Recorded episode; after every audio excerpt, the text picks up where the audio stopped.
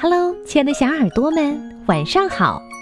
欢迎收听微小宝睡前童话故事，也感谢您关注我们同名的微信公众号。我是珊珊姐姐。今天要给你们讲的故事题目叫《小鼠妹妹和雪孩子》，快来听听吧。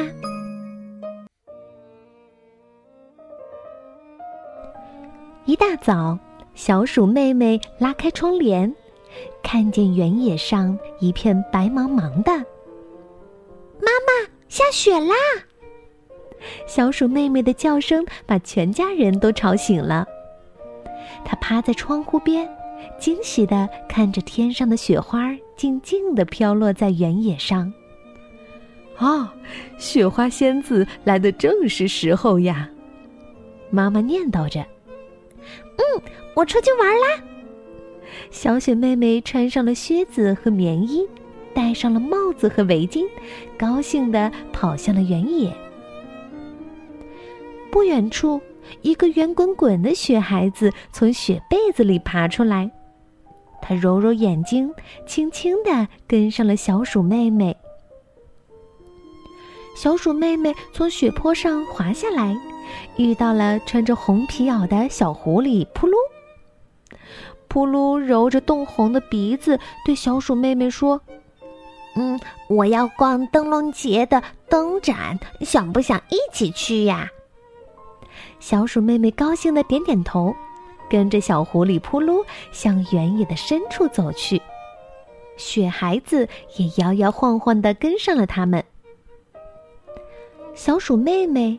小狐狸扑噜，还有跟在后面的雪孩子，先是跑啊跑，然后走啊走，再然后连走都走不动了。这时候，天色暗下来了，他们仨忽然看到前面有一片鹅黄色的灯火，把雪都染得温暖了。那就是灯盏的地方了，小狐狸扑噜说。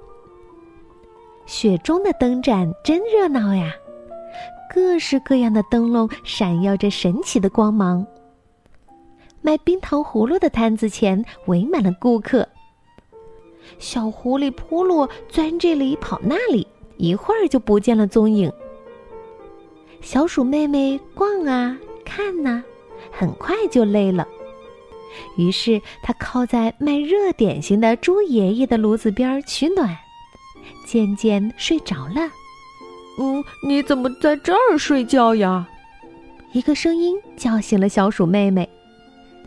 小鼠妹妹睁眼看，哎呀，什么都没了，没有各式各样的灯笼，也没有卖热点心的猪爷爷，只有一个圆头圆脑的雪孩子。嗯，这是哪儿啊？小鼠妹妹找不到回家的路，哭了起来。别哭，我带你回家。雪孩子拉着小鼠妹妹的手，把她送回了家。爸爸和妈妈想感谢雪孩子，可是雪孩子不进门，挥挥手说：“我走了。”小鼠妹妹来到雪孩子的身边，拉了拉雪孩子的手：“进来喝一杯热可可吧，里面还加了牛奶呢。”雪孩子摇了摇头，我我已经太累了，你看天都黑了，该睡觉了。雪孩子躺在了雪地上，晚安，小鼠妹妹。雪花仙子撒下一把又一把的雪花，把雪孩子盖上了。雪孩子睡在厚厚的雪被子下面，做起了春天的梦。在梦里，飘来了小鼠妹妹的信。明年的灯笼节再见。